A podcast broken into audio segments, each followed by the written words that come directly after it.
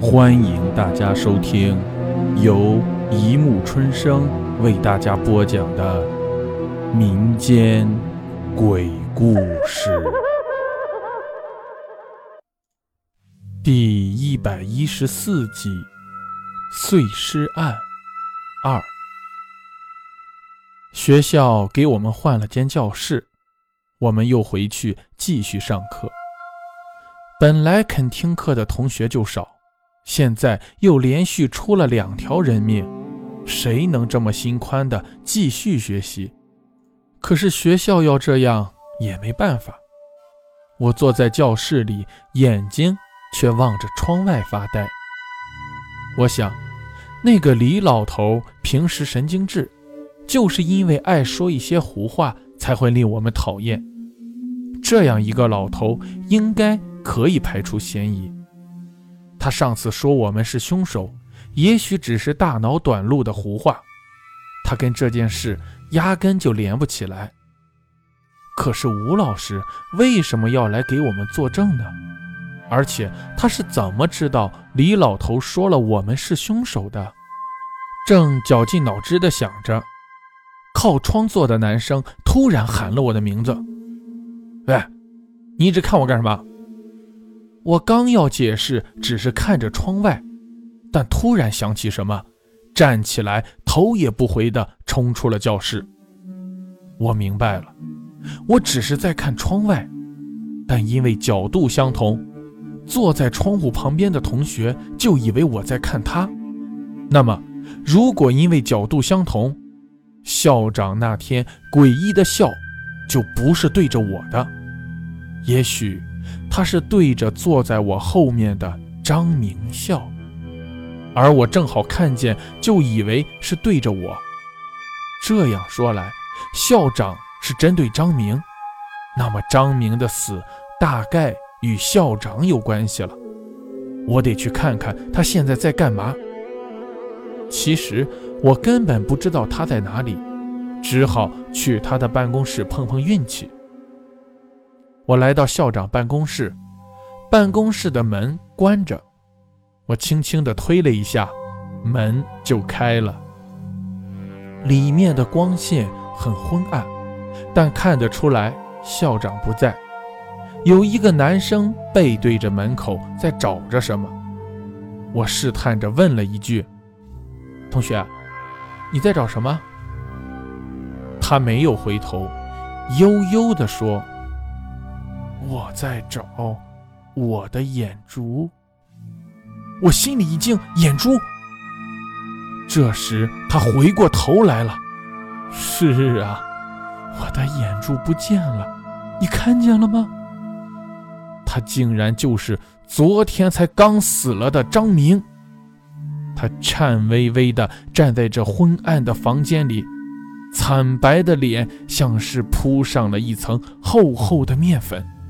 嘴唇却是鲜艳的猩红色，我看见他两个眼眶空空的，从里面流下两行血来。自从看过那一抽屉的碎尸之后，我的胆子大了不少，并没有被吓昏过去，但还是因为恐惧转身就跑。或许奔跑能减轻恐惧吧，我不敢停下来，仿佛只有在奔跑中才是安全的。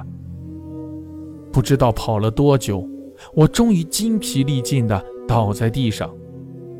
这时，我更加肯定张明的死与校长有关，否则他干嘛去校长办公室找他丢失的眼珠？也许他就是知道我在查真相，故意这样来提醒我。我更加下定决心，一定要弄清真相。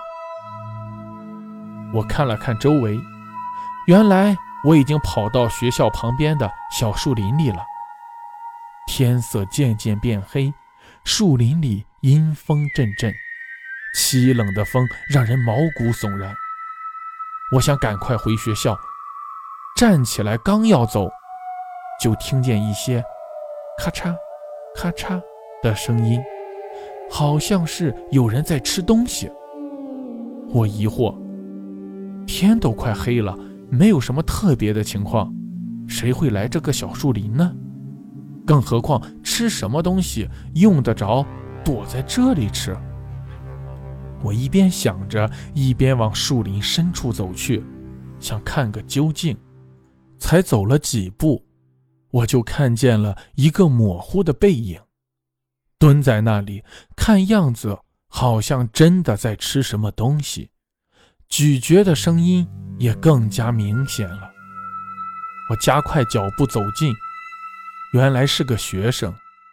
我叫了他一声：“同学。”他好像被我吓到了，肩膀耸了一下，停止了咀嚼，没有回答，也没有回头看我。我说：“你别怕，我没有恶意，只是好奇，这么晚了，你怎么一个人在这里？你在吃什么？”我走过去，想绕到他前面看个究竟，他突然回过头来，竟然是林林。我看见他的嘴角周围全是暗黑的血迹，还有一些猩红的碎肉，嘴里似乎还含着许多。我看出来了，那是生肉，也看见他身旁地下摆着的剩下的肉，有手指，有耳朵，分明是人身上的。我感到头昏目眩。他快速咽下嘴里的肉，弱弱地说。对不起，看来我的怀疑是对的，他果然有问题。我们六年的交情，上学放学差不多都是一起走。我以为我们是最了解对方的，可我没想到，他竟然是这样一个人，这么恐怖。难道人都是他杀的？我的身体忍不住颤抖，咆哮着问他。这到底是怎么回事？我心里又恐惧又愤怒，还有一丝无助。我已经无法形容自己的感受，只觉得这个世界全都乱了套了。从什么时候开始，我周围发生的事情已经开始不平常？我周围那些熟悉的人，全都变得恐怖陌生而又危险。每个人都不是我所认识的样子了。他擦了擦嘴，说：“对，对不起，我不想骗你的。其实，我从小就有异食癖，喜欢吃死人的肉。我怕你知道后会远离我，所以没敢告诉你。”我的声音依旧颤抖，问道：“ 那么，今天早上第一个到教室的人其实是你了？”吴老师是你杀的？我的确是第一个到教室的，但我到的时候，吴老师的尸体已经在里面了。当时他的身体还是完好的，我已经多年没有吃，所以看见他的尸体，就没忍住，把他碎尸了。你胆子真大，敢在教室碎尸，你就不怕留下痕迹被人发现吗？到时候，就算你真的没杀人，也跳进黄河洗不清了。他说：“我有专门的技巧，所以不会把教室弄脏。我弄好之后，把一部分放在书包里，带到这里藏了起来。当我回到教室，正要带第二次的时候，看见你从远处来了，我只好快速把剩下的尸体全部塞进张明的抽屉里。”我长吁了一口气，说：“我当初还觉得奇怪呢，那样一个抽屉怎么能装下一个人的尸体？原来是这样。”他又接着说：“你进来之后，我做贼心虚，不知道该怎样面对，所以只好不理你。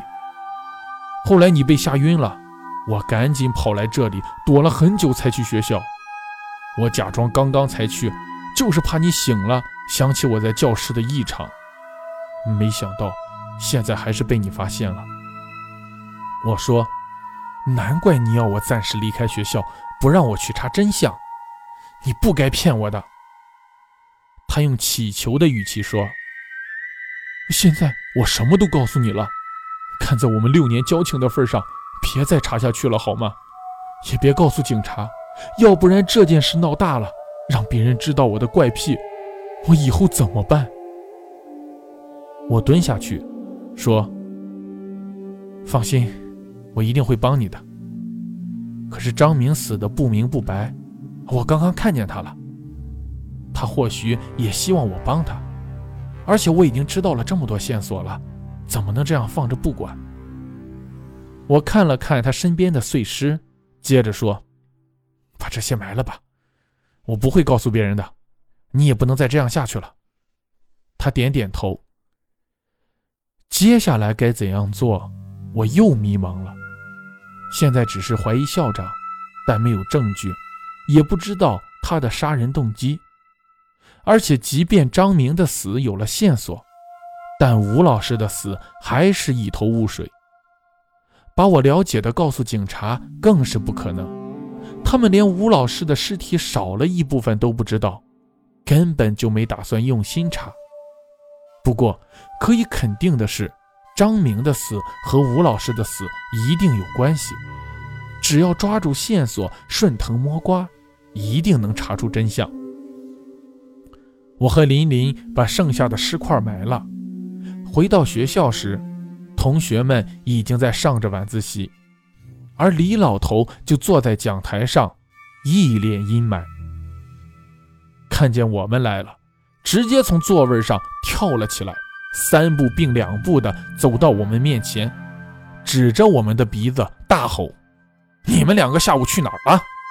不跟我打声招呼，竟敢在上课期间公然跑出去！出了事儿，谁负责？啊？死了一个张明还不够？”你们还想闹出什么乱子了？他这一通教训，少了半个小时是结束不了的。为了耳根子清净，我打断了他滔滔不绝、毫无停歇之意的语声，说：“老师，我要上厕所。”然后不顾他更加大声的咆哮，向厕所跑去。林林则无奈地站在那里苦笑。因为在上着课，厕所里一个人也没有。我站在厕所的洗手池前面，洗了把冷水脸，然后盯着镜子发呆。我想，无论是谁突然发现自己相处了六年的朋友竟然有异食癖，而且还是吃死人肉，心里都无法轻松吧。而且他碎尸的手段那么好。胆子也着实很大，实在令我无法想象。